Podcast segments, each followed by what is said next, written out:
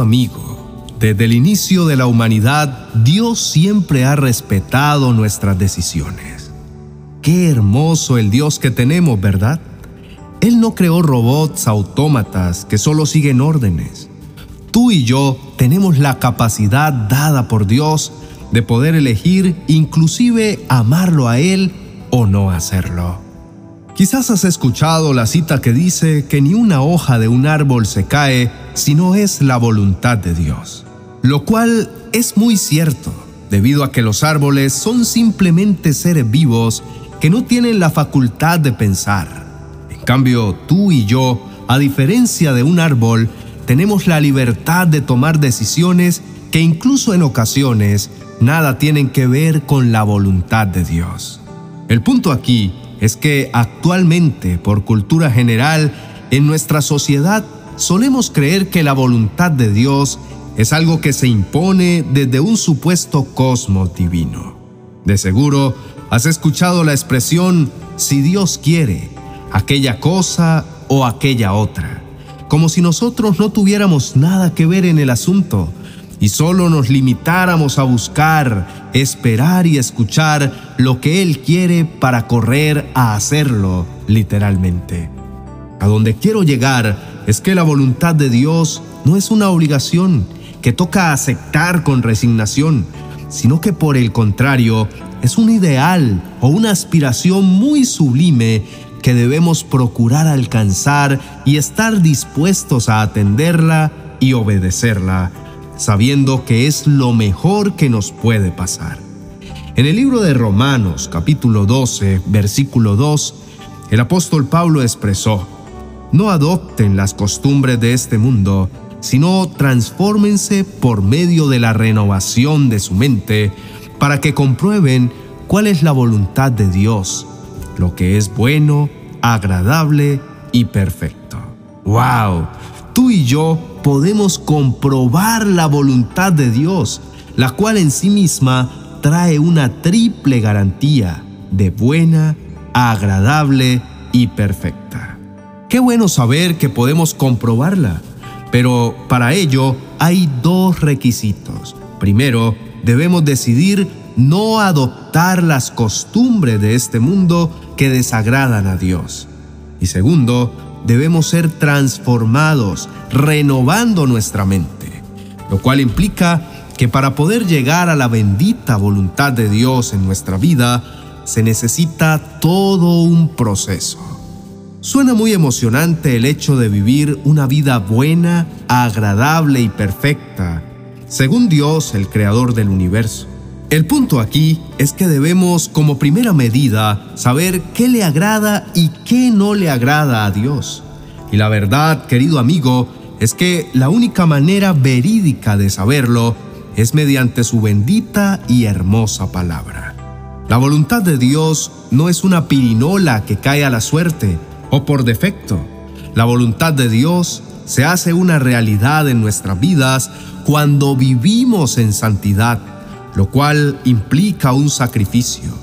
No nos engañemos, vivir de una manera agradable a Dios cuesta. Tú y yo sabemos que vale la pena, pero no podemos negar que tener una manera de pensar y de actuar diferente a la de las mayorías es una lucha que no todos están dispuestos a dar. Querido amigo, tenemos un Padre Celestial que respeta nuestras decisiones y sus respectivas consecuencias. Así que no puedes quedarte esperando a que te obligue a hacer lo que Él quiere, porque Él no lo hará. Él es un caballero que te deja tomar las decisiones que consideres y las acepta. Quiero invitarte a que juntos comprobemos las tremendas consecuencias que trae hacer la voluntad de Dios cuando tú y yo le obedecemos. En ocasiones oramos, Padre bueno, que se haga en mi vida lo que tú quieras. Pero para comprobar esto, no basta simplemente con decirlo en oración. Es necesario que hagamos con nuestra vida lo que Dios quiere que hagamos. Tenemos un Padre Celestial tan bueno que no le revela su buena, agradable y perfecta voluntad a personas que no estén dispuestos a obedecer porque entonces eso les haría un terrible daño, debido a que Dios tendría que castigarlos por desobedientes. Y nuestro Padre no quiere que nadie se pierda. Por eso Dios le revela su voluntad, que es un privilegio solo a aquellos que sí están dispuestos a obedecer.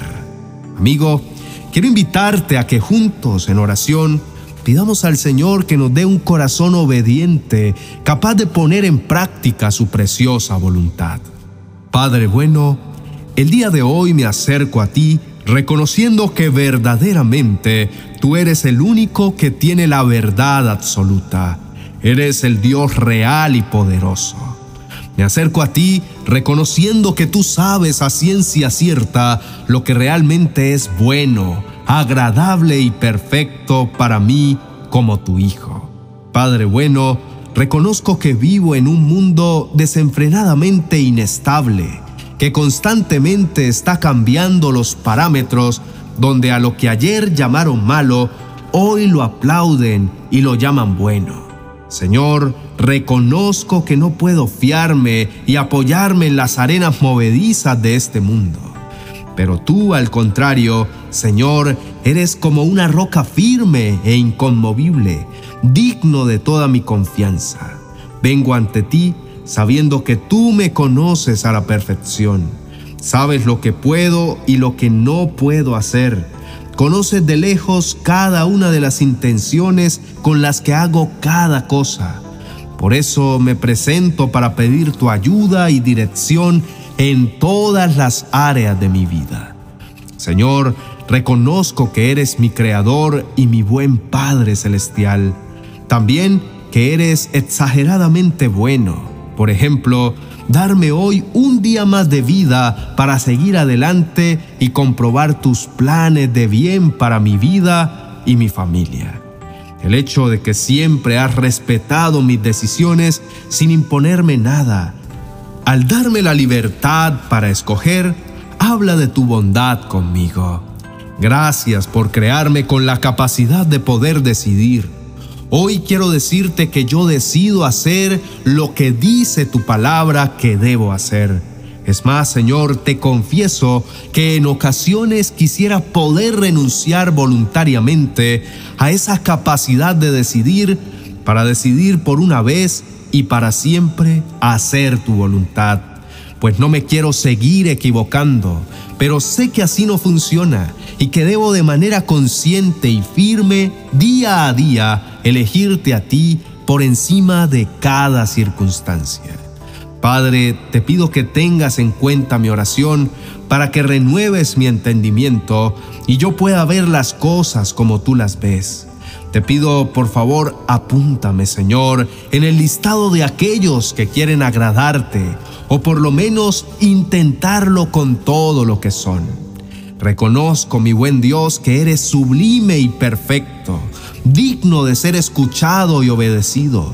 Padre bendito, yo quiero caminar tomado de tu mano, obedecerte a toda costa, pero yo acepto tus palabras como la absoluta y soberana verdad.